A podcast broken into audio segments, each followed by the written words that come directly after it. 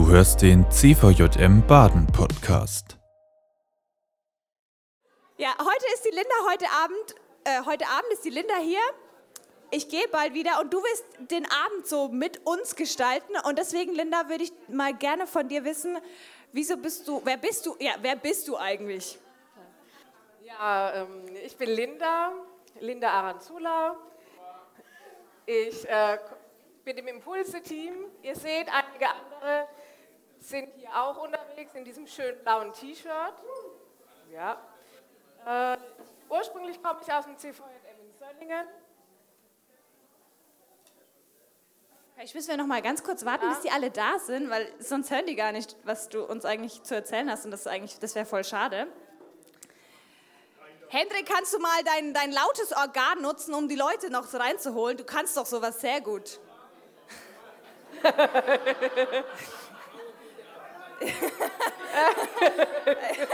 er funktioniert ja. Ja, das ist die klassische einladende Atmosphäre im Man- CVJM. Man ja. merkt einfach, dass er mit Kindern arbeitet. Das ist schon gut. Also ich ähm, sehe hier vorne sind auch noch ein paar Plätze, falls ihr noch Plätze sucht oder da hinten. Ansonsten kann man vielleicht sonst auch noch Stühle stellen. Das geht bestimmt auch noch. Für die Stühle stellen wäre dann wahrscheinlich Markus verantwortlich oder so. Also erstmal voll machen. Also hier vorne, erste Reihe. Heute sitzen die coolsten in der ersten Reihe. Yes.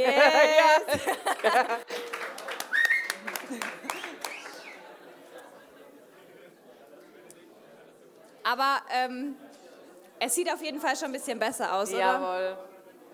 Ja, hier, wir, wir finden noch Mutige, die sich in die erste Reihe sitzen. Setzen. Die allerschönsten Yes. sitzen vorne. Sehr gut. Perfekt.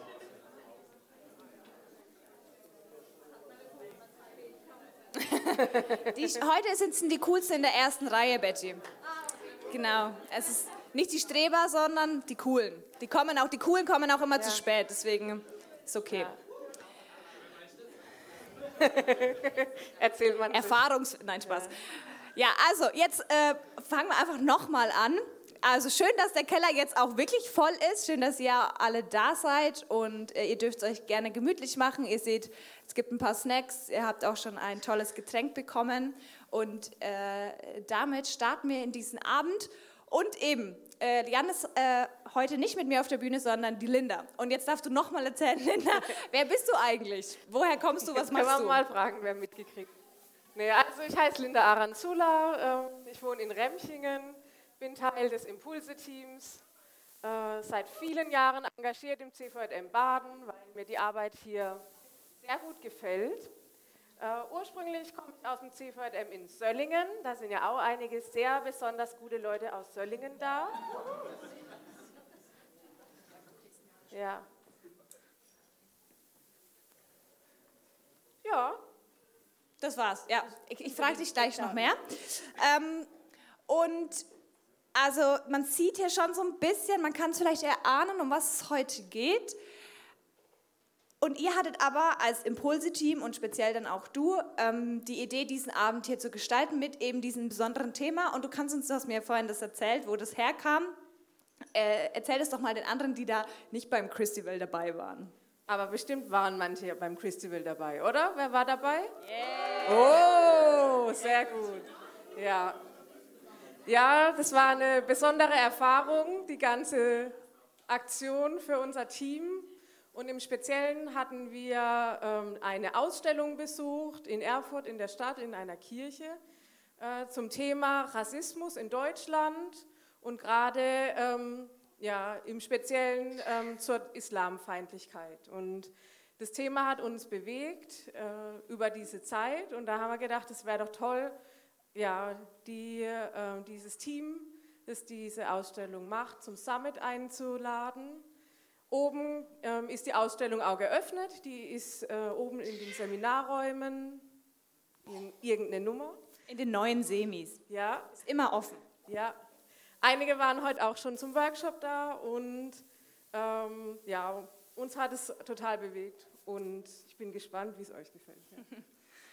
Ja, und speziell sitzt du aber auch da vorne, weil das für dich auch ein Thema ist, was in deiner Biografie vorkommt. Erzähl uns mal da also nochmal genauer, wieso dich, also dich persönlich das so bewegt. Ähm, ja, also wie ich schon gesagt habe, ich bin im wunderschönen Söllingen im Finstal aufgewachsen. Ähm, meine Mutter ist auch in dem Dorf geboren und aufgewachsen, äh, aber mein Vater ist Palästinenser, der stammt äh, aus der Nähe von Jerusalem und kam ähm, Anfang der 70er nach Deutschland, glaube ich. Ja. Mama nickt. Mama nickt, ja. Ähm, genau, äh, wir sind vier Geschwister. Alle haben immer gesagt, ja, ich sehe aus wie die Mama, obwohl, ja, äh, ich bin die mit den hellen Haaren und der hellen Haut. Und meine drei Geschwister haben eher einen arabischen Touch, also dunkle Haare, dunkle, dunklere Haut. Ähm, und dadurch haben sie ganz andere Erfahrungen gemacht äh, in, während ihres Lebens, während wir aufgewachsen sind als ich. Na, wir haben eigentlich die gleiche Grundvoraussetzungen, könnte man meinen, oder die gleiche Biografie. Äh, aber trotzdem wurden sie anders behandelt, weil die Optik entscheidet. Ne? Genau, ähm, ja, total vergleichbar alles aber doch ganz anders.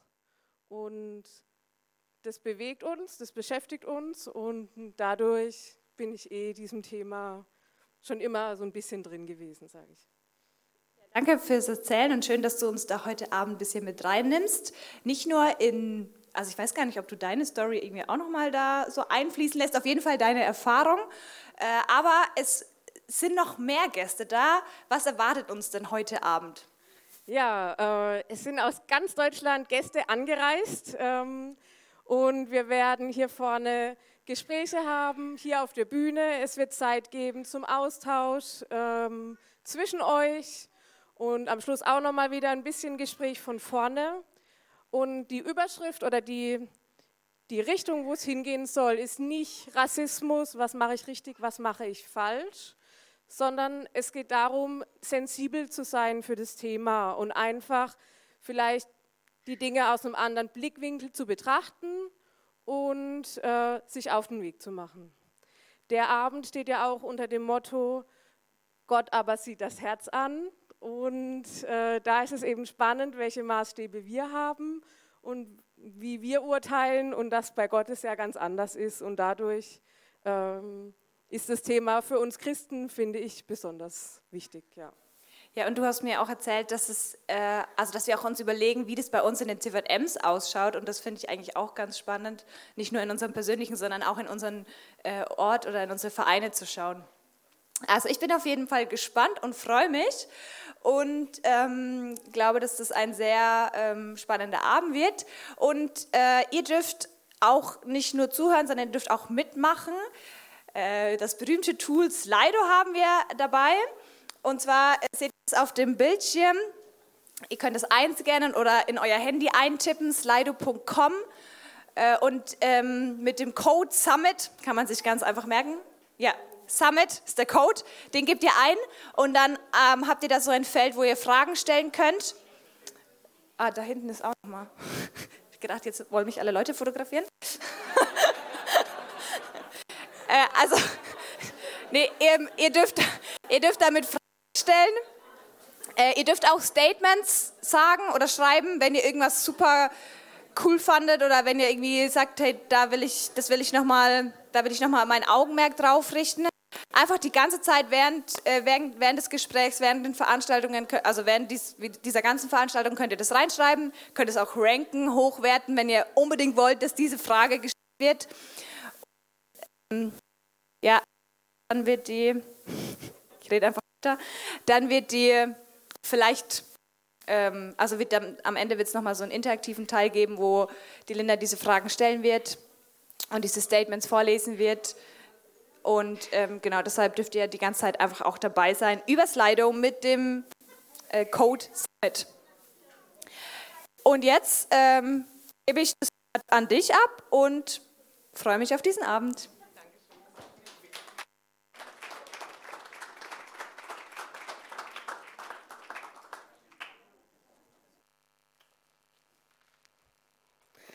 Ja, wir sehen, ähm, dass es noch ganz viele Alternativen da, dazu gibt, wie, ähm, in welche Box man die Leute stecken kann, wie ähm, vielleicht diese normalen oder die vordergründigen ähm, Eigenschaften wie Hautfarbe, Einkommen, Bildung, ähm, ja, die uns vermeintlich trennen, aufgebrochen werden äh, und doch ganz andere Dinge da sind, die uns verbinden. Und ähm, heute Abend, ähm, ja, obwohl wir wissen, dass es ganz viele Arten gibt von Diskriminierung, wollen wir uns auf das Thema Rassismus konzentrieren. Und wie ich vorhin schon gesagt habe, wir haben das Team äh, eingeladen vom ähm, Projekt Axis, Exit Racism. Und ich freue mich wahnsinnig, dass Sie heute da sind und willkommen auf der Bühne.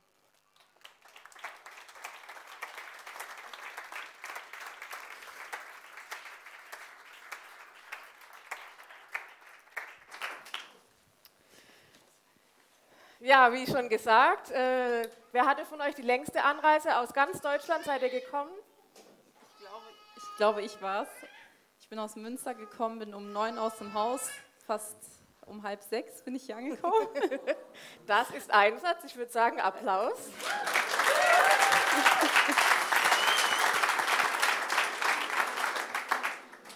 Und damit ihr wisst, wem ihr applaudiert, das ist ähm, Melek Aya. Ich freue mich sehr, dass du da bist. Ich freue mich auch hier zu sein. Sie ähm, studiert im Master Soziale Arbeit in der Migrationsgesellschaft. Sie ist allgemeine Religionswissenschaftlerin und sie betreut äh, muslimische Gefangene in der JVA. Ja, nochmal.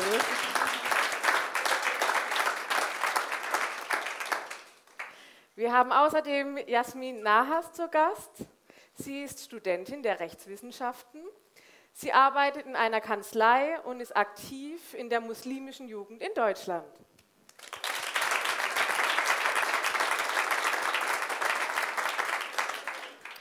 Außerdem Franzi Vorländer. Sie ist Religionspädagogin, Islamwissenschaftlerin. Sie arbeitet in der Arbeitsgemeinschaft Evangelische Jugend von Deutschland und jetzt speziell ähm, im Kompetenznetzwerk Islam und Muslimfeindlichkeit. Und so seid ihr zusammengekommen in diesem Projekt.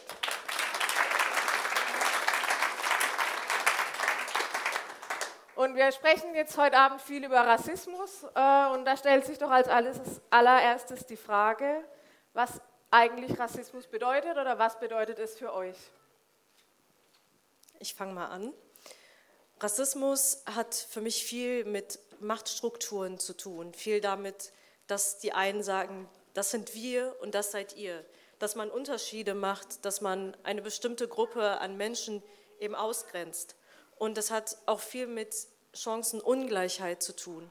Damit, dass es schon im Kindergarten anfängt, dass man Unterschiede macht und dass sich das das ganze Leben lang, dass, sich, dass das das ganze Leben über einen Einfluss auf die Entwicklung eben hat.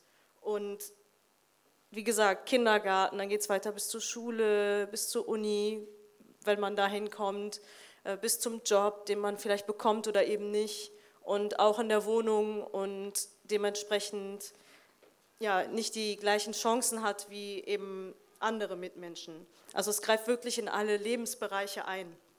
Und es gibt etwas, das nennt sich Self-Fulfilling Prophecy. Das ist ein Begriff aus der Sozialwissenschaft, der eben ein Phänomen beschreibt, dass man Menschen, die eben von Rassismus betroffen sind, in eine bestimmte Schiene einordnet und denen sagt, ja, du, du bist halt nicht der Schlauste oder du bist doch kriminell, also bestimmte Eigenschaften mit einem Aussehen eben verbindet, die, die bei uns im Workshop waren, wissen, wovon ich rede. Und ähm, dementsprechend, dementsprechend ist man dann irgendwann in einer, in einer Situation, dass man dann sagt, okay, vielleicht haben die Leute recht, vielleicht ist das so und geraten dann vielleicht in diese Schiene, ohne da rauszukommen. Das trifft natürlich nicht auf alle zu, aber dieses Phänomen ist halt auch wissenschaftlich ähm, belegt, genau. Dann mache ich weiter. Ich muss ehrlich sagen, ähm, mit dem Videoclip bin ich so ein bisschen emotional mitgenommen. Äh, allerdings möchte ich äh, so ein bisschen von den Definitionen wegkommen und einfach auf einer persönlichen und auf einer menschlichen Ebene die Frage beantworten, was Rassismus für mich ist. Rassismus ist, wenn die traumatische Migrationsgeschichte meiner Großeltern die erwartete Antwort darauf ist, woher ich komme. Rassismus ist, wenn die Sprache, in der ich träume, mir aberkannt wird durch vermeintliche Du kannst aber gut Deutsch Komplimente. Rassismus ist für mich, wenn man glaubt, mein Kopftuch hindere mich daran zu denken und über das, was ich kann. Rassismus ist für mich auch, wenn meine türkischen Wurzeln darauf reduziert werden, welches gutes Essen es gibt oder dem Urlaub in Antalya. Manchmal ist Rassismus für mich aber auch, wenn mir Menschen überfreundlich begegnen, nicht mehr authentisch begegnen, weil ich nun mal doch als die andere wahrgenommen werde. Manchmal habe ich das Gefühl, dass wir heutzutage nicht mehr wissen, wie man Menschen begegnet, wie man Menschen in die Augen schaut, wie man oder was man mit Menschen spricht und vor allen Dingen auch, wie man Menschen einfach als Menschen wahrnimmt. Dann mache ich weiter. Ja. Genau, also bei mir, ich bin nicht von Rassismus betroffen und deswegen hat es auch über ein halbes Jahr, äh, über ein halbes Leben gedauert, irgendwie dass ich überhaupt verstanden habe oder auch immer noch dabei bin zu verstehen, was Rassismus bedeutet. Und äh, jetzt muss ich auch ein bisschen drauf gucken. Genau, und ich finde, ähm, also in dem Buch, was wir auch immer überall Werbung für machen, äh, da wird das ganz gut beschrieben als Happy Land. Also quasi der Zustand, ja, für mich ist Rassismus kein Problem, weil ich es nie erfahre. Also ich weiß es gar nicht, dass es, gibt, äh, dass es ihn gibt. Und ähm, ich muss mich erst damit beschäftigen. Und ähm, ich habe es einfach nicht gespürt. Und ich habe es tatsächlich erst gemerkt, als ich quasi eine Freundschaft fast verloren habe, weil die Person von Rassismus betroffen ist und ich es nicht gecheckt habe und ich darauf aufmerksam gemacht wurde durch in Situationen, wo, wo sie es eben erlebt habe und ich nicht an ihrer Seite stand und äh, dann einfach gemerkt habe, hey, das, das liegt an mir, also ich muss auch was daran tun. Ich habe diese Bilder auch und ich habe es nicht verstanden und ich war ich, ich, wurde quasi darauf hingewiesen und habe dann auch mit Abwehr reagiert. Und danach habe ich einfach gemerkt, ähm, ja, wir werden, wir werden ähm, eingeteilt in dieses Wir und Die und ich gehöre automatisch zu dieser Norm des Wirs und merke es einfach nicht und musste darauf aufmerksam gemacht werden. Und ähm, ja, da habe ich erst gemerkt, was eigentlich, also oder bin dabei oder habe gemerkt, ich muss mich damit beschäftigen und das ist ein Thema, was uns alle betrifft. Ja, ne? und wie ihr sagt, sind ja, ist ja total facettenreich ne? und auch wahrscheinlich wenn man zehn Leute fragen wird, gibt es auf jeden Fall neun unterschiedliche Antworten. Äh, aber dieses Grundprinzip, ne, dass es einfach ähm, sehr viel um Macht geht und die ähm, Verschiebung der Verhältnisse ne, und sich das aufs ganze Leben auswirkt, ähm, ja, das ist ja eigentlich ein wahnsinnig wichtiger Punkt in dem Ganzen. Und ähm, um das ein bisschen transparent zu machen, habt ihr ja diese Ausstellung ins Leben gerufen und betreut sie durch ganz Deutschland, jetzt auch bei uns. Ähm, einige waren auch schon äh, heute bei dem ähm, Seminar zum Thema oder sind so zwischen den Seminaren mal durchgeschlendert. Äh, wer hat die Ausstellung schon gesehen? Ah, nicht schlecht, also schon einige. Ne? Ähm, ihr habt immer noch die Gelegenheit nach dem Programm und morgen, sie wird weiter aufgebaut sein. Äh, aber bitte erklär doch nochmal, ähm, ja, worum es sich bei dem Projekt überhaupt handelt. Achso, ja, genau. Also das, ähm, ich weiß nicht, wer kennt die AAJ? Echt wenig. Also aber die Mitarbeiter ja, wissen, wer oben so drüber steht. Ja, sehr genau, gut. Also genau, ist ja auch eben die Arbeitsgemeinschaft Evangelische Jugend. Genau, und, und äh, wer kennt die MJ, die MJD? Die muslimische Jugend. Genau, also wir sind ein Kompetenznetzwerk aus ganz unterschiedlichen Verbänden und wir speziell aus, aus Jugendverbänden und aus konfessionell gebundenen Jugendverbänden, also die muslimische Jugend, das muslimische Jugendwerk, die koptische Jugend und die AIJ eben und haben zusammen ähm, ganz verschiedene Angebote gemacht, also ganz verschiedene Fortbildungen und eins ist eben äh, die, äh, die Ausstellung und die Ausstellung ist speziell jetzt von der muslimischen Jugend und der AIJ entwickelt worden. Genau. Super. Und ihr ja, fahrt viele Stunden durch Deutschland. Äh, warum macht ihr das? Er ist nicht gemütlicher, irgendwie ein paar Flyer zu verteilen und Ja. Äh, also man kann Social Media auch äh, definitiv sinnvoll nutzen. So bin ich überhaupt auf das Projekt gestoßen und ähm, habe mich dann direkt mal da beworben, hatte die Schulung und meine Motivation dahinter war auf jeden Fall, ähm, dass ich mich erst einmal ähm, dafür einsetzen wollte, gegen antimuslimischen Rassismus zu wirken, weil ich persönlich davon betroffen bin, aber auch sehr viele Menschen um mich herum kenne, die davon betroffen sind. Und da die Augen zu verschließen, hat in meiner Welt einfach nicht gepasst. Ähm, auf der anderen Seite möchte ich wenn ich in die Zukunft blicke, in einer Gesellschaft leben, wo jeder Mensch einfach gleich behandelt wird und gleich viel Wert besitzt. Und zuletzt war meine Motivation auch, dass ich durch meinen Glauben heraus weiß, dass alle Menschen vor Gott gleich sind und diesem Ebenbild und Beispiel will ich hiermit auch folgen. Deswegen bin ich auch sehr dankbar dafür, dass wir heute hier sein können und auch das mit euch teilen können. Vielen Dank.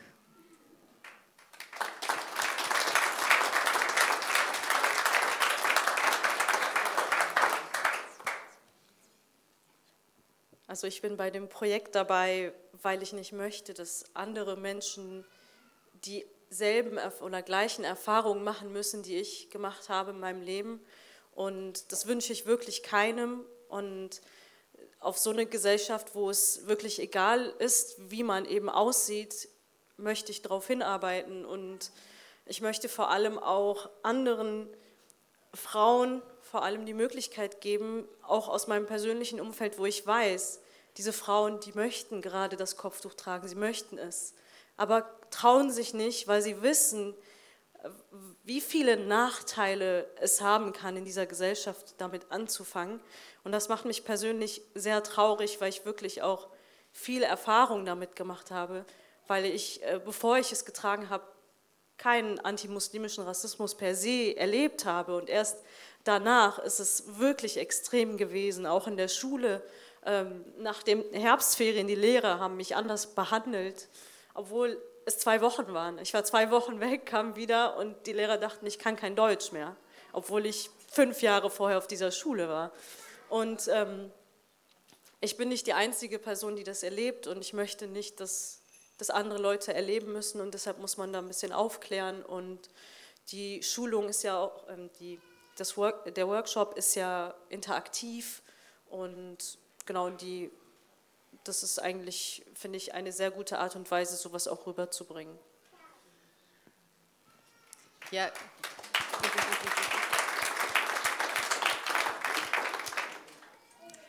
Ja, genau. Und für mich ist irgendwie so, ähm, dadurch, dass ich selber gemerkt habe, dass ich erst irgendwie ja, von, von jemandem darauf aufmerksam gemacht werden musste, der selber betroffen ist. Ich finde, das, ist so ein, das ist so ein Unding. Es kann eigentlich nicht sein, dass es irgendwie in der Hand von denen liegt, die sowieso daran kämpfen, dass sie diejenigen sind, die auch immer wieder diese Aufklärungs- und Sensibilisierungsarbeit machen müssen, die aktivistisch sind und so. Es müssen viel, viel mehr gerade die Leute, die eigentlich durch dieses Machtsystem Privilegien genießen, die quasi nicht automatisch ausgeschlossen werden, dafür kämpfen und solidarisch sein, weil wir haben die Möglichkeit, wir haben die Macht, wir haben die Position, wir sitzen in unterschiedlichsten ja, Positionen in, unserer, in unserem Leben und wir, wir, können, wir können ganz, ganz viel erreichen gemeinsam und da eben gemeinsam viel solidarischer zu sein. Und ich finde, das habe ich eben vergessen, wir haben auch einfach ähm, ja, verlernt oder wir haben es nie gelernt, über Rassismus zu sprechen. Rassismus war immer oder ist immer das Problem der anderen. Es, ist ein, es ist, die sind die AfD, es sind die Nazis, es, sind die, es, es ist die NS-Zeit gewesen.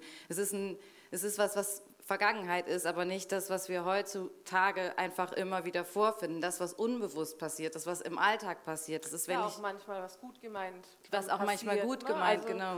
Ähm, und dabei, wie ich es vorhin auch schon gesagt habe, es geht einfach darum, den Blick vielleicht ein bisschen zu ändern, sich da auf den Weg zu machen. Denn die Dinge, die schon seit Generationen in uns verankert sind, die werden nicht äh, an einem Abend sich äh, komplett ausräumen lassen. Aber ähm, ich denke, wenn einem einfach an manchen Stellen vielleicht mal auffällt, nicht zuerst zu fragen, und, ja, woher kommst du? Also, woher jetzt nochmal wirklich? Ne?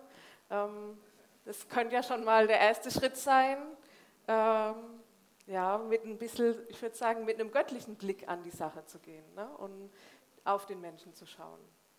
und dass man sich klar macht, was für Privilegien man auch hat. Absolut, ne? absolut. Das wäre jetzt eine ganz gute Überleitung nach da hinten. Ja. ganz subtil, wir arbeiten hier ganz subtil, ja. Ein Auszug aus der Liste der weißen Privilegien. Ich kann mir sicher sein, dass meine Meinung in einer Gruppe, in der ich die einzige Person mit anderer Hautfarbe bin, ernst genommen wird. Wenn ich eine Wohnung oder eine Arbeitsstelle suche, stellt mein Weißsein dabei kein Hindernis dar. Wenn die Polizei mich anhält bzw. kontrolliert, kann ich sicher sein, dass meine Hautfarbe nicht der Grund dafür ist. Ich bin, wenn ich einkaufen gehe, meist sicher davor, dass eine Ladendetektivin mir wegen meines Weißseins folgen oder mich belästigen würde. Wenn ich einen Wochenendausflug oder einen Urlaub plane, muss ich mir keine Gedanken darüber machen, an welchem Ort ich als Weiße sicher bin. Im Fernsehen und in Zeitschriften Überall sehe ich Menschen meiner Hautfarbe, die Namen und Berufe haben und die meist positiv dargestellt sind. Sie repräsentieren dabei vielfältige sozioökonomische Positionen und sind nicht stereotypisiert. Meine Anwesenheit in Deutschland wird als normal und selbstverständlich betrachtet. Niemand wundert sich über meine Deutschkenntnisse. Ich werde nicht ständig von mir fremden Personen zu meiner Herkunft und Familiengeschichte oder meinem Stammbaum befragt. Ich könnte es einrichten, meine kleineren Kinder die meiste Zeit vor Menschen zu schützen, die sie nicht mögen. Ich kann mir ziemlich sicher sein, dass die Lehrerinnen und Arbeitgeberinnen meiner Kinder sie tolerieren werden, wenn sie sich an die Normen halten, die in der Schule und am Arbeitsplatz gelten. Meine größten Sorgen werden nicht sein, wie die Einstellung anderer bezüglich ihres Weißseins sein wird. Ich kann über viele soziale, politische und andere Möglichkeiten des Engagements nachdenken, ohne mich zu fragen, ob eine weiße Person akzeptiert wäre in dem Bereich, in dem ich mich engagieren möchte. Ich kann meine Aktivitäten so gestalten, dass ich nie Gefühle von Zurückweisung wegen meines Weißseins erfahren muss. Ich kann öffentliche Unterkünfte wählen, ohne Angst, dass weiße Menschen nicht hinein können oder misshandelt werden an den Orten, die ich gewählt habe. Ich kann sicher sein, dass, wenn ich rechtliche oder medizinische Hilfe benötige, ich nicht aufgrund meines Weißseins institutionell ausgegrenzt werde oder schlechter behandelt werde. Ich werde als Individuum wahrgenommen. Ich habe die Wahl, mich mit Rassismus auseinanderzusetzen, wenn ich möchte. Ähm, ja, bevor wir jetzt, glaube ich, noch so ein bisschen darüber diskutieren, ist vielleicht auch noch mal wichtig, so ein paar Sachen einzuordnen. Ne? Was heißt überhaupt Privilegien? Oft ist es so, wenn man das dann so hört und auch wenn man als weiß angesprochen wird, dass das auch manchmal Irritationen auslöst, ähm, genau, aber äh, und es ist auch oft immer ein bisschen schwierig. Wir gehen davon aus, jeder ist irgendwie seines Glückes Schmied. Wir haben alle, wir sind alle gleich, wir haben alle gleiche Voraussetzungen und so. Aber so ist es ja leider nicht. Ich meine, das wissen wir ja wahrscheinlich schon. Ähm, aber was heißt das einfach? Ich werde mit quasi mit so einem Rucksack auf die Welt geboren, wo Sachen drin sind. Sachen, die mich quasi beim Mensch ärger dich nicht Spiel ein bisschen weiter nach vorne starten lassen, ohne dass ich was dafür getan habe. Es ist quasi jetzt nicht, dass ich, ähm, ja, dass, dass ich aufgrund meiner Hautfarbe keine, keine Diskriminierungserfahrung mache, möglicherweise als Frau tue ich das trotzdem. Es ist auch nicht, dass mein Leben einfach ist oder nicht andere Hindernisse da sind. Es ist einfach die Erfahrung, die ich nicht mache. Also in dem Zusammenhang. Ich mache nicht die Erfahrung, dass ich aufgrund meiner Hautfarbe irgendwie den Job nicht bekomme am Arbeitsmarkt oder aufgrund meiner Religionszugehörigkeit. Ich mache diese Erfahrung also nicht, also sind sie auch unsichtbar einfach in meiner Tasche hinten drin. Und äh, genau wie das auch am Ende die Frage, ich habe das Privileg, mich nicht damit beschäftigen zu müssen. Und, das, ähm, und deswegen ist es auch so schwer, man, wenn man einfach zu dieser angenommenen Norm gehört. So, das ist das, was normal ist. Ich werd, Sachen werden nicht hinterfragt. Wenn ich in den Raum komme, komme ich als Franzi in den Raum.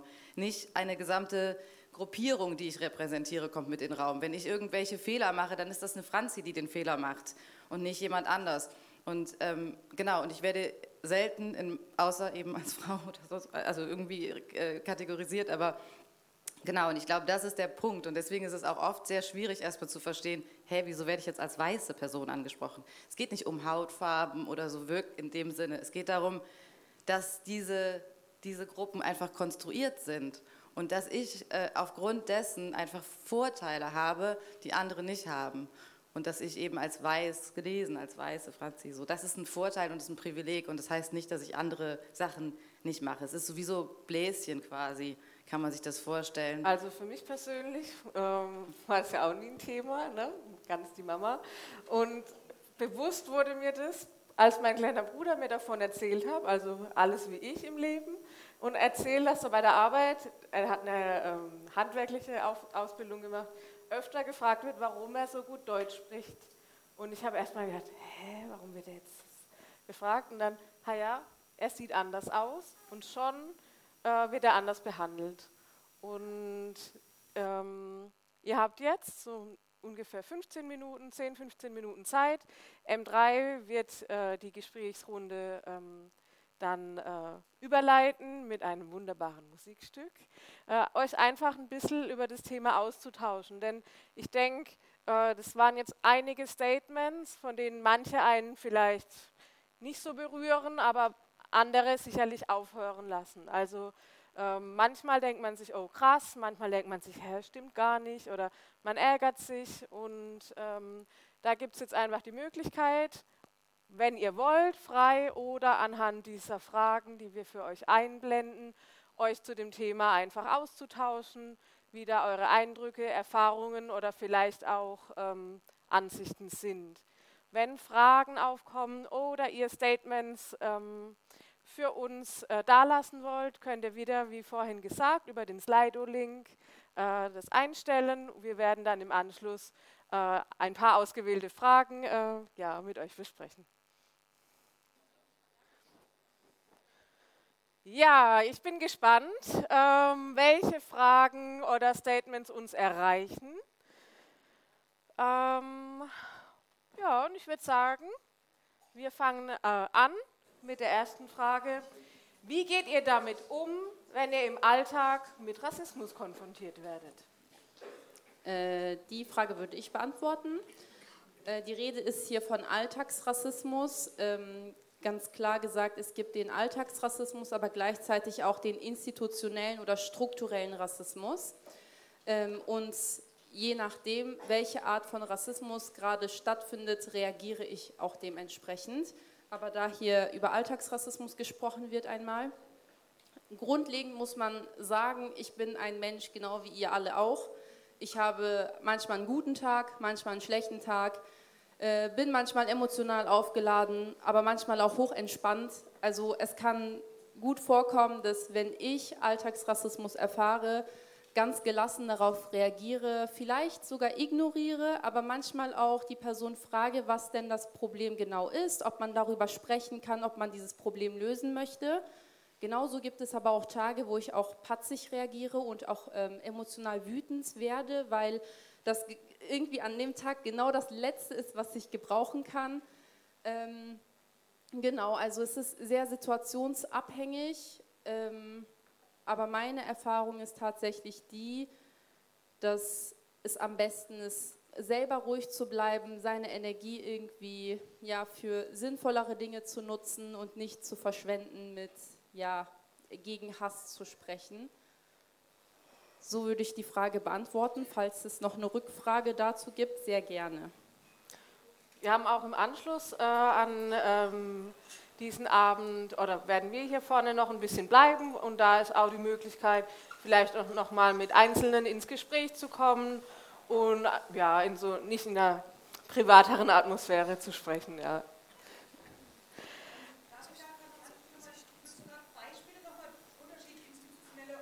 Ja, also Alltagsrassismus begegnet ähm, den Menschen oftmals im öffentlichen Raum beispielsweise, in der Bahn. Ähm, das Beispiel, also ich gebe mal konkrete Beispiele. Der Schaffner kommt rein und ähm, kontrolliert die Tickets und auf dem Vierersitz ähm, sagt er in Ordnung, bei dir, bei dir und bei mir möchte er dann meine Karte sehen, beispielsweise. Oder an der Kasse sagt die Kassiererin oder der Kassierer jedem freundlich Guten Morgen und wenn ich an der Kasse stehe, plötzlich ist ähm, stumm oder wird einfach auf die äh, Zahl äh, auf dem Monitor gezeigt und gar nicht erst der Preis genannt, so wie es sich eigentlich gehört.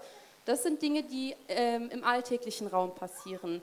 Im institutionellen bzw. strukturellen Rassismus geht es darum, dass man durch das System heraus an Schulen, also Bildungsstätten oder ähm, in der Justiz, Verwaltung, bei der Polizei, an all diesen Orten benachteiligt wird und rassistisch angegangen wird, beziehungsweise dass man ähm, unfair oder ungerecht behandelt wird in der Verurteilung und so weiter und so fort. Also dass man als ähm, Person, äh, also als People of Color, nicht darauf vertrauen kann, dass die Polizei einem tatsächlich hilft, dass man sich nicht mal mehr traut, die Polizei zu rufen, wenn irgendwas geschieht. Also solche Dinge würden unter strukturellem Rassismus dann oder institutionellem Rassismus fallen.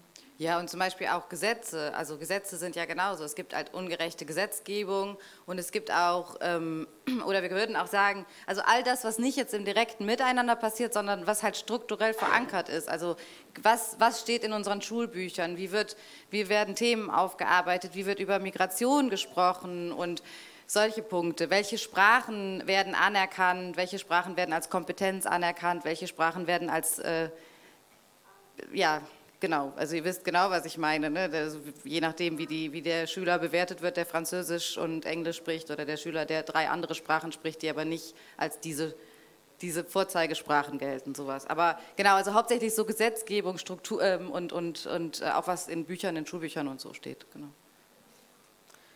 Ja, ich finde, ähm, es sind zwei Fragen, die vielleicht so ein bisschen in eine ähnliche Richtung gehen. Die würde ich jetzt mal ähm, vorlesen. Einmal weiße, ah, nee, ah, sorry, jetzt ist verrutscht. Wenn ich als Weißer in Afrika unter lauter Schwarzen bin, kann ich dann auch Rassismus erfahren? Ja, da sind wir schon. Achso, willst du die? Und also, für, also wenn ich von der Antwort ausdenke, passt für mich auch noch die nachfolgende Frage. Ähm, weiße Privilegien, wie sieht es aus, wenn andere Ethnien gegeneinander aufstehen? Ist Rassismus als weißes Problem nicht zu kurz gegriffen? Genau, ich fange mal bei der oberen an. Und es kommt nämlich auch oft, auch in den Workshops oder so, wenn dann die, wenn auch gerade wenn wir mit FSJ-Lern oder so arbeiten, die auch aus dem Ausland wiederkommen und sagen so, ja, ähm, genau, ich wurde anders behandelt und ich wurde auch auf dem Bazar, habe ich mehr zahlen müssen oder ich habe, ähm, die haben mich äh, ja auch die ganze Zeit gefragt, woher ich komme oder irgendwie solche, solche Momente und vielleicht auch sogar, vielleicht auch, ja, aggressive äh, Momente erlebt, und ähm, ja, ist das, ist das jetzt Rassismus? Und da sind wir, glaube ich, ganz tief da drin, was Rassismus ist. Also es ist schon eine sehr tiefgreifende Frage, mhm. finde ich, weil ähm, es ist diskriminierend und es ist definitiv in dem Moment eine ja, diskriminierende, schlimme Erfahrung, die die Person macht und sie wird anders behandelt. Also sie wird quasi ja, als jemand anders gesehen. Aber auf der, auf der gesamten Ebene hat diese Person keine Rassismuserfahrung. Also der Rassismus ist ja ein jahrhundertelanges altes, historisch gewachsenes Machtsystem, was quasi aufgrund von Rassen, also damals Rassentheorien entwickelt wurde. Also es gab quasi Philosophen und auch, also ne, in der Aufklärungszeit, also in der Zeit, wo wir davon gesprochen haben, wir sind alle gleich, also wohlbemerkt Brüderlichkeit und so, ne, Schwestern waren da auch nicht ganz gemeint, aber zumindest irgendwie Gleichheit, es gab keine Sklaverei mehr geben und so und wir mussten uns quasi ja, es musste was geben, es musste einen Rechtfertigungs-, einen Legitimationstrick quasi geben, der sagt, hey, es ist aber okay, wenn ich einen Teil der ganzen Weltbevölkerung versklave also es ist okay, wenn ich eine ganze Menschengruppe entmenschliche. weil wir eben erklärt bekommen haben, diese Rasse ist weniger wert als die andere. Und das geht nicht einfach weg. Das ist nicht einfach weggegangen durch die Geschichte. Entschuldigung. Genau. Nee, Und das, voll, aber, mhm. aber ich glaube, da kann man auch noch mal ein bisschen konkreter werden, weil es ja genau um diese Machtverhältnisse geht. Also das eine ist dieses, ich werde anders behandelt, aber trotzdem bin ich als ähm, westeuropäische Person in einem afrikanischen Land in der Position, ähm, des Stärkeren, der Stärkeren. Ne? Ich habe eine viel, also jetzt rein strukturell gesehen, ähm, eine viel bessere Ausgangsposition. Ich werde zwar diskriminiert, ne, aber ähm, ja, im Endeffekt. Diese ganze Abhängigkeit fällt ja weg. Ne? Also das sind ganz viele Punkte, äh, die, glaube ich, auch ähm, den Rassismus auch so kraftzehrend ähm, machen, wenn man den erleben muss ähm, die, die, in so einem Fall, dass ich dann halt, ähm, ja, keine Ahnung, auf dem Basar einen doppelten Preis bezahle, jetzt mal ganz im Ernst, juckt mich auch nicht. Und vor allem, was steht dahinter? Nicht, also ja. bringt mich jetzt in gar keine Schwierigkeiten, aber wenn ich jeden Tag irgendwie dahingestellt werde, dass ich gar nicht zu der Gruppe dazugehöre, der Normalen, ne, dann hat es ja eine ganz andere Auswirkung aufs Leben. Ja, aber auch was steht dahinter, also wenn ich mehr zahlen muss? Also was wird mir denn zugeschrieben, wenn ich doppelt so viel bezahlen muss? Also mir wird zugeschrieben, dass ich mehr Geld habe, dass ich mehr, ne, dass ich was, also nee, weil, Super, bin bewundernswert, reich, du hast geschafft. Ja, genau, ja? so und deswegen zahle ich mehr. Also mir wird ja nicht, mir wird ja nicht zugeschrieben, dass ich dumm bin und weniger kann oder so. Genau, also das ist glaube ich auch nochmal ein Unterschied, mhm. wo man das Machtding erkennt. Aber was soll ich gerade oder weiter? Ja, ja, ich fange jetzt so an zu schwafeln. mit, dem, ähm, mit dem, dass es ein rein weißes Problem ist. Ähm, natürlich ist es, äh, ist es nicht so, dass, also ich als Weiße kann keinen Rassismus erfahren, aber das heißt nicht, dass Menschen, die Rassismuserfahrungen machen, nicht selber rassistisch sein können. Die wachsen genauso in dem System auf, die wachsen genauso mit diesen Bildern auf. Das ist kein Problem, was dann nur auf die andere Seite, weil wir das ja gerade besprochen haben, ist es nicht möglich. Aber es ist trotzdem so, dass es ganz klar eben äh, ja, dass, dass das genauso von, von Gruppen ausgehen kann, die jetzt als eine Gruppe diskriminiert werden. Und es ist auch eine Form von Bewältigung im Endeffekt, wenn ich ja, nicht dem hingebe oder so, aber es ist, es ist nicht ein, ein rein weißes Problem, es ist ein weltweites Machtproblem, was halt bestimmte Gruppen bevorteilt und andere benachteiligt. So. Ja. ja. Danke. Ja, ich wollte noch, ähm, also ja, ich finde es total spannend ne, und ich denke mal, also ich könnte das stundenlang machen, ähm, aber keine Angst, ihr dürft dann auch irgendwann ins Bett gegen 1.30 Uhr. Äh, eine letzte Frage äh, an euch, weil ich glaube, dass die auch ja, durch euch ähm, ja, äh, sehr gut beantwortet werden kann. Was wäre in euren Augen ein erster konkreter Schritt, den ich gehen kann, um den von mir, ja, jetzt ist verrutscht, äh, oft auch unbewusst gelebten Alltagsrassismus zu durchbrechen. Also was kann ich anders machen? Ähm, Gibt es da einen Tipp? Also in erster Linie sich mit den eigenen Privilegien auch auseinandersetzen. Es gibt viele tolle Bücher, die man lesen kann. Ich habe auch schon gesehen, da liegt was auf dem Tisch zu einem Hörbuch von dem Exit Racism Buch, was, du, was Franzi auch eben erwähnt hatte. Und das ist halt auch an Menschen gerichtet, die eben auch rassistisch sein können. Natürlich kann das jeder lesen, aber sie geht halt die einzelnen Schritte durch und stellt auch viele Zwischenfragen, wo man dann reflektieren kann und dann sehen kann, oh, irgendwie, ja, habe ich da schon mal so ähnlich reagiert in dieser Situation. Und genau, also in erster Linie einfach mit den eigenen Privilegien auseinandersetzen und das Buch lesen, würde ich sagen. Oder auch noch andere Bücher gerne. Es gibt auch hier rechts, äh, wenn ihr rauskommt, einen Büchertisch. Da kann man es nochmal durchgucken. Und auf der Rückseite von eurem Blatt gibt es auch, also von diesem DIN A4-Blatt mit diesen Statements, gibt es auch nochmal die Möglichkeit, ähm, sich weitergehend zu informieren. Aber ja, das nur als Randnotiz. Heute beim Workshop kamen sehr gute Antworten zusammen und eines dieser Antworten war, dass man sich selber so ein bisschen hinterfragen sollte, so ein bisschen sich selber reflektieren sollte.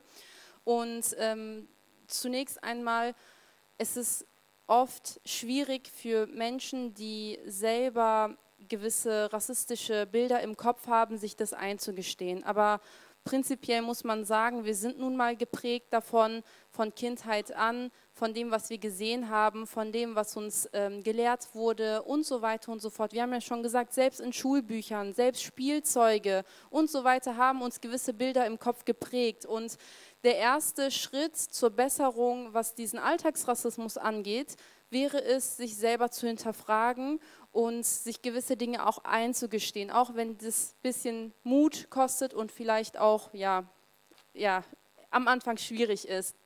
Das würde definitiv weiterhelfen. Dann natürlich, dass man sich weiterbildet, seien es Bücher, Hörbücher, äh, auf Instagram vielleicht, also auf Social Media generell irgendwelche Leute, die empowernd sind, die in dem Thema auch ähm, sprechen, dass man äh, vielleicht denen so ein bisschen äh, Verhör äh, ja, schafft und einfach, dass man sich weiterbildet. Und äh, manchmal ist es auch ganz was heißt manchmal? Ich finde, allein das, was wir heute hier machen, diese Begegnung, dass wir überhaupt sprechen miteinander, baut ja sehr vieles schon ab, sehr viele Fragen schon ab.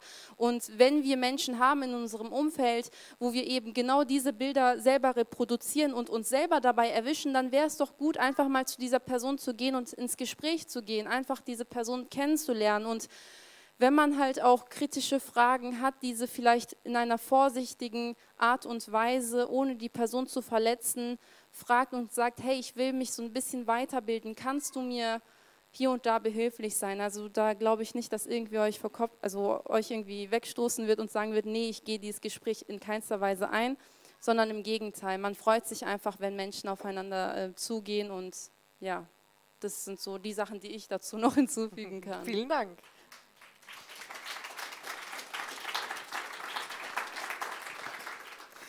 Ja, ähm, ich möchte mich ganz, ganz herzlich. Ähm,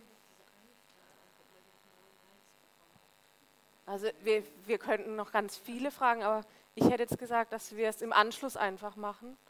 Ähm, ja, genau. Und also ne, jetzt im, An, also im Anschluss vom Programm, nachher im Bistro. Ihr seid morgen auch noch da, oder? Na, also äh, ja, ich denke, es gibt viel Raum, den wir ähm, mit Gesprächen füllen können. Und ich freue mich eben total, dass ihr jetzt hier auf der Bühne wart, dass wir so viel von euch erfahren konnten. Vielen Dank, dass ihr dabei wart. Danke auch.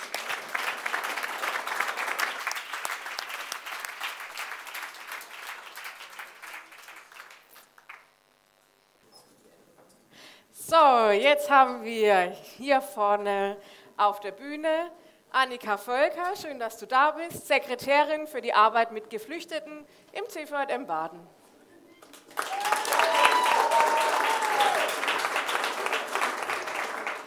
Und für die Männerquote hier im Programm heute Abend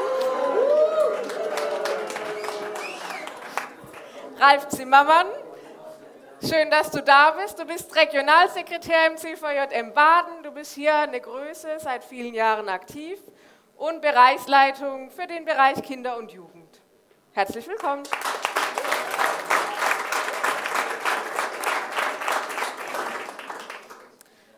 Ja, ich denke, gesellschaftlich gesehen ist das Thema Antirassismus ähm, ein wichtiges Thema, aber die Frage, die sich jetzt stellt, ist, CVM Baden läuft doch ganz gut eigentlich, mal geht es besser, mal geht es schlechter, aber ist das denn überhaupt ein Thema, das uns betrifft, ist es überhaupt wichtig für unsere Arbeit? An mich? Also für mich war der CVM schon seit 18 Jahren immer das Tor zur Welt. Ähm, weil ich äh, durch den CVM damals bin ich in die DDR, zum ersten Mal in die DDR gekommen und ich bin auch durch den CVM mit unterschiedlichen Menschen unterschiedlichen Denominationen, unterschiedlichen Religionen und unterschiedlichen Kulturen zusammengekommen. Ich habe begriffen, dass der CVM, der YMCA, ein weltweiter Verband ist, der weltweit größte ökumenische Verband, den es gibt. Und das ist ein unheimlicher Reichtum, den wir haben. Und äh, je mehr, dass ich das begreife und je mehr, dass ich verstehe, dass wir auf der ganzen Welt eine gemeinsame Pariser Basis haben, desto mehr realisiere ich, ja, dass genauso wie Jesus äh, es der CVM immer auf alles abgesehen hat. Ne? und auf alle Kulturen, auf alle Menschen und wir damit herausgefordert werden, ihnen in rechter Art und Weise auch zu begegnen. Das bringt uns als Persönlichkeit weiter, das bringt uns als CVM weiter, das bringt uns unendliche Kompetenzen. Und ich bin so froh, so froh, dass ich das immer wieder an unterschiedlicher Stelle habe erleben können. Und, wenn wir jetzt, vorhin haben wir ein bisschen was von der Linda gehört, sie könnte noch viel mehr erzählen, ne? Es ist unendlich wertvoll, so jemanden wie die Linda oder die Alfrida, die jetzt heute Abend nicht da ist, mit im Team zu haben. Ne? Weil wir, man, man entdeckt einander, man lernt einander kennen, auch mit seinen unterschiedlichen Hintergründen. Und ich kann mich daran erinnern, als wir zusammen auf der Westbank waren, durch die Mauern, also rüber kommt man leicht, zurück ist immer ein bisschen schwieriger, hat sie gesagt. Ja. ja. Haben wir auch so erlebt. Ähm, und ich habe dort Menschen kennengelernt, die eine andere Religion haben eine andere Kultur haben, äh, andere Gegebenheiten haben, andere Sprachen haben. Ja. Aber es war so unendlich bereichernd äh, und ich glaube, dass wir als CVM diesbezüglich auch eine Verpflichtung haben, ähm, das auch wahrzunehmen und dem auch entsprechend zu begegnen, weil wir sind ein weltweiter Verband. Wir sind nicht nur ein Hutzelverein, der irgendwo vor Ort seine Arbeit macht, sondern wir sind jemand, wenn auch die Menschen jetzt alle zu uns kommen, ne, die ihnen in rechter Art und Weise begegnen können. Wir sind eigentlich diesbezüglich Trendsetter. Äh, wir sollten es sein. Danke. Magst du dem noch was hinzufügen? Oder?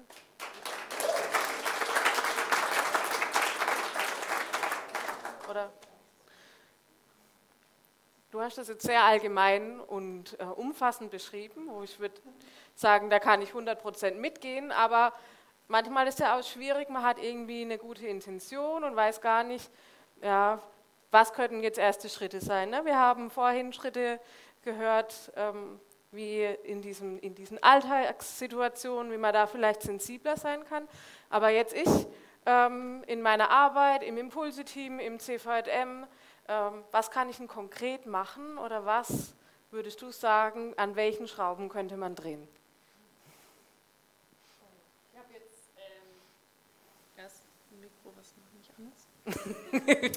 ähm, ich habe jetzt natürlich die perfekte Lösung parat. Ja. Nicht? Dafür wurde sie ähm, eingestellt. Applaus. Ja. Ähm, nein, also ich finde es erstmal schon mal gut oder was ich lernen durfte, quasi ist auch, äh, sich damit zu beschäftigen und immer mehr meinen Blick zu weiten ähm, und immer mehr festzustellen, wo gibt es eigentlich rassistische Handlungen, Darstellungen, Äußerungen, was weiß ich, äh, wo werden vielleicht Menschen auch verletzt und wo, und das fand ich sehr hilfreich, ich habe so ein Antirassismus-Training gemacht, was super gut und super, ich will nicht wertvoll sagen, sondern ähm, das war auch sehr wertvoll. Ähm, aber das, die haben das einfach sehr, sehr gut gemacht, ähm, eine heranzuführen ähm, und irgendwie auch die eigene Prägung vor Augen zu führen. Ähm, jetzt habe ich die Frage vergessen.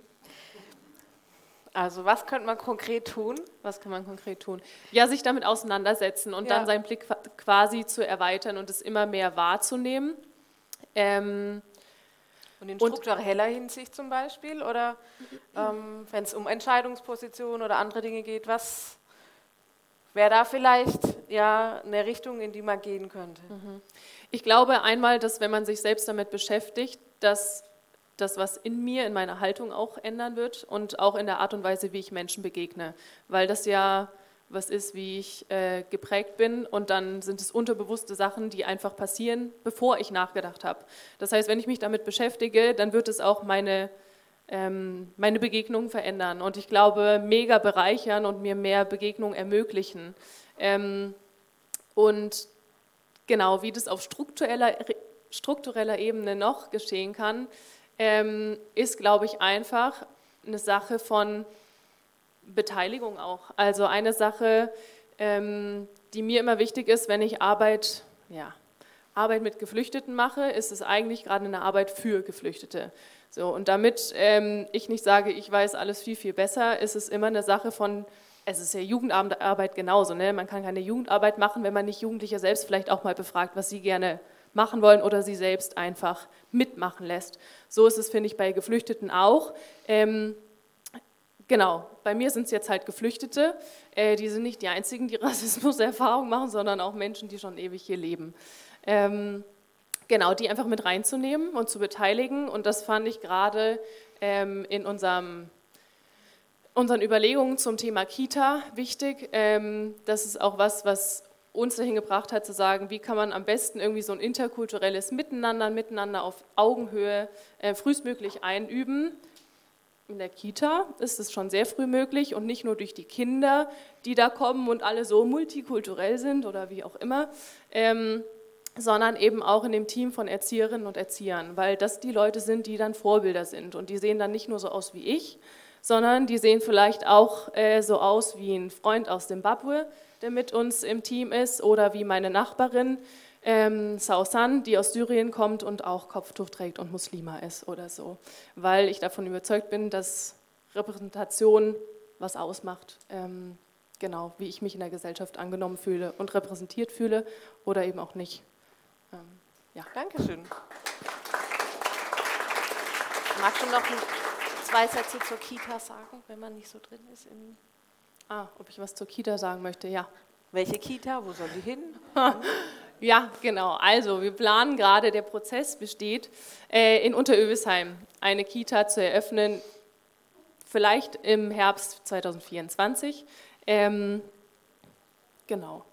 Ja. Wer Interesse daran hat, weiteres zu erfahren, spricht uns einfach an. Katrin, Matthias, Ralf, mich, viele andere Leute. Dankeschön. Ja, ähm, unsere Überschrift über den Abend heißt ja, aber Gott sieht das Herz an. Ne? Das ähm, steht in 1 Samuel 16 und in der Bibel gibt es viele Stellen, äh, in der, in, an denen wir sehen, dass Gott anders handelt und andere Maßstäbe ansetzt, als wir das tun. Gibt es einen Auftrag von der Bibel her, den wir jetzt vielleicht nochmal konkretisieren wollen, die, ja, die, der ähm, für uns aufzeigt, ja, in welche Richtung es gehen soll. Also, ähm, ich, äh, mir ist jetzt heute Abend nochmal von neuem bewusst geworden, jetzt als, als ihr da vorhin nochmal auch gesprochen habt äh, über Benachteiligung und Rassismus, wie ihr den erlebt habt oder wie das an, an der einen oder anderen Stelle einfach auch vorkommt. Da ist mir nochmal also richtig klar geworden für mich. Ich habe gemerkt, also etwas, was Jesus am schärfsten sanktioniert in der Bibel, ist Ausgrenzung und Benachteiligung. Äh, sozial, kulturell, auch religiös. Ähm, Jesus zeigt in der Bibel an so vielen Stellen, wie er Menschen mit seinen Augen sieht und sie erstmal annimmt, äh, wie sie sind egal wo sie herkommen, egal was für eine Religion das sie mit sich bringen, egal welche Krankheit das sie haben, egal wie stark dass sie stigmatisiert sind. Also für mich ist das jetzt nochmal von neuem auch deutlich geworden, diesbezüglich ist es nicht nur ein Auftrag, sondern es ist eigentlich, sagen wir mal, unsere Gesinnung, unsere Haltung, die sich diesbezüglich auch nochmal, sagen wir mal, verändern muss vielleicht auch. Ne? Dass wir nicht vielleicht auch nur vorsichtig sind oder manchmal aber angstbesetzt oder unsicher, sondern dass wir uns diesbezüglich vielleicht auch nochmal neu von Jesus herausfordern lassen. Menschen, die benachteiligt sind, Menschen, die ausgegrenzt sind oder Menschen, die irgendwie nicht zur Teilhabe an der Gesellschaft haben, offensichtlich oder vielleicht auch mehr äh, in einem nicht so offensichtlichen Bereich, dass wir das aufdecken und genauso Stellung nehmen wie Jesus damals. Ähm, und das hat was, glaube ich, mit unserem Herzen zu tun wenn ich jetzt vorhin so geschwärmt habe, ich könnte ja noch stundenlang schwärmen vom CVM, weil ich diesbezüglich einfach merke, dass wir strukturell eigentlich äh, diesbezüglich einen sehr großen Vorteil haben. Zum CVM können ja immer alle kommen, sagen wir. Ne? Und jetzt nehme ich einfach mal den CVM Linkenheim. Ne? Früher, als ich da Jungschar gemacht habe, da sind immer diejenigen gekommen, die im Fußball rausgeflogen sind, beim Turnen nicht auf den Barren gekommen sind oder sonst irgendwie halt, äh, sagen wir mal, ein bisschen die Loser waren. Die sind bei Bist uns dann so auf dem, hingekommen, oder? So bin ich auch dazu gekommen. Die sind bei uns in der Jungschau unterwegs gewesen und dafür ist der CVM in Linkenheim bekannt. Und nicht nur in Linkenheim. Ne? Also, und ich sage es mal nochmal, ne, so pointiert, das sind die Genialitäten, die da mit uns unterwegs waren und wir haben es ihnen beigebracht, ihr Potenzial auf die Straße zu bringen. Und dahin würde ich gerne wieder zurück. Ne? Wir haben viele Gymnasiasten da, wir haben Leute da, die sehr gut gebildet sind ja, und äh, vieles auch toll organisieren, auf die Reihe bringen. Aber ich wünsche mir, so wie es der Philipp heute Morgen gesagt hat, ne, die Leute, die ey, Alter sagen, ne, ähm, ich wünsche mir, dass die Menschen, die sonst irgendwo vielleicht nicht so angenommen werden, auch nochmal bei uns auch wahrgenommen werden. Und das ist jetzt etwas, was aus der Geschichte heraus ich so erfahren habe vor, was weiß ich, 30, 40 Jahren. Ne? Heute sind es andere Herausforderungen. Unsere Gesellschaft wird einfach bunter und ich liebe das Bunte und Vielfältige, weil ich da irgendwie immer ein Rieseninteresse dran habe. Ich äh, könnte mich stundenlang mit euch unterhalten, wir haben es noch gar nicht so ausgiebig getan. Ne? Die ersten Sätze waren schon fantastisch. Ne? Und, äh, und ich liebe es, ja, und ich würde mir wünschen, dass wir im CVM das auch nochmal von neuem lernen, eben dieses Interesse an anderen Menschen, ne? an Menschen, die vielleicht irgendwie aus einem anderen Background kommen, die von anderen vielleicht auch nochmal anders angesehen werden, dass sie sich hier wohlfühlen und sagen, das ist ein Ort, den man, wo es schön ist, hier zu sein. In eurem CVM zu Hause oder hier im, im CVM Baden. Und ich glaube, das hat weniger mit dem was zu tun, ob wir alles richtig machen. Ich mache auch vieles falsch. Und manches wurde mir dann auch von der Linda schon auch gespiegelt. Ja, aber ich sage mir, das ist, es geht nicht darum, und es wird auch in der Bibel so gedeutet, es geht nicht darum, was wir falsch machen, sondern es geht darum, wo unser Herz schlägt und für was das unser Herz schlägt.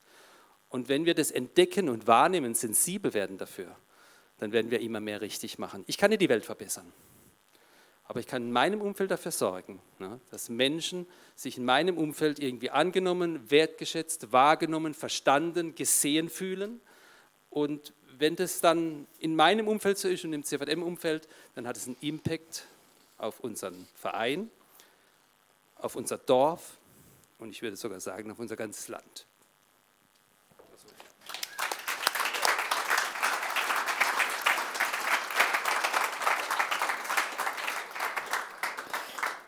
Ja, Ralf, vielen Dank. Das war jetzt ein sehr, für mich sehr bewegendes Statement.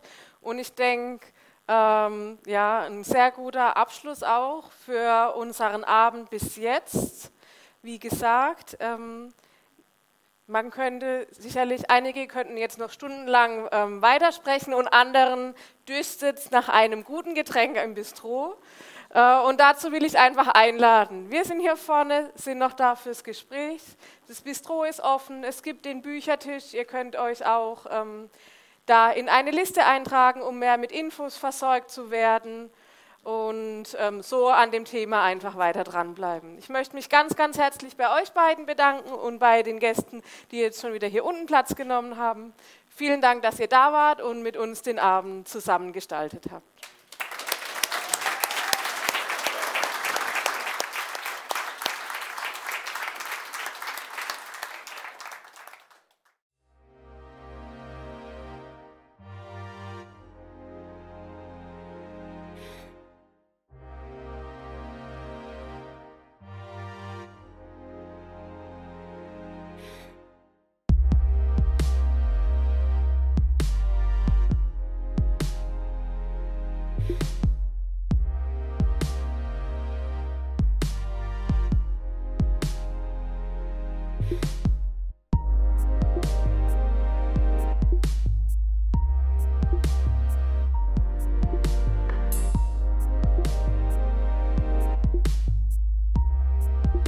Das war die aktuelle Folge des CVJM Baden Podcast.